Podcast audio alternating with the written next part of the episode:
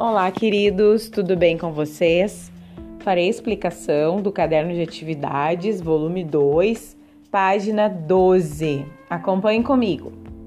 Vogais e letras K, W e Y. Para lembrar, as letras K, W e Y são usadas em casos especiais, nomes de pessoas e de lugares, siglas, símbolos e palavras de outras línguas.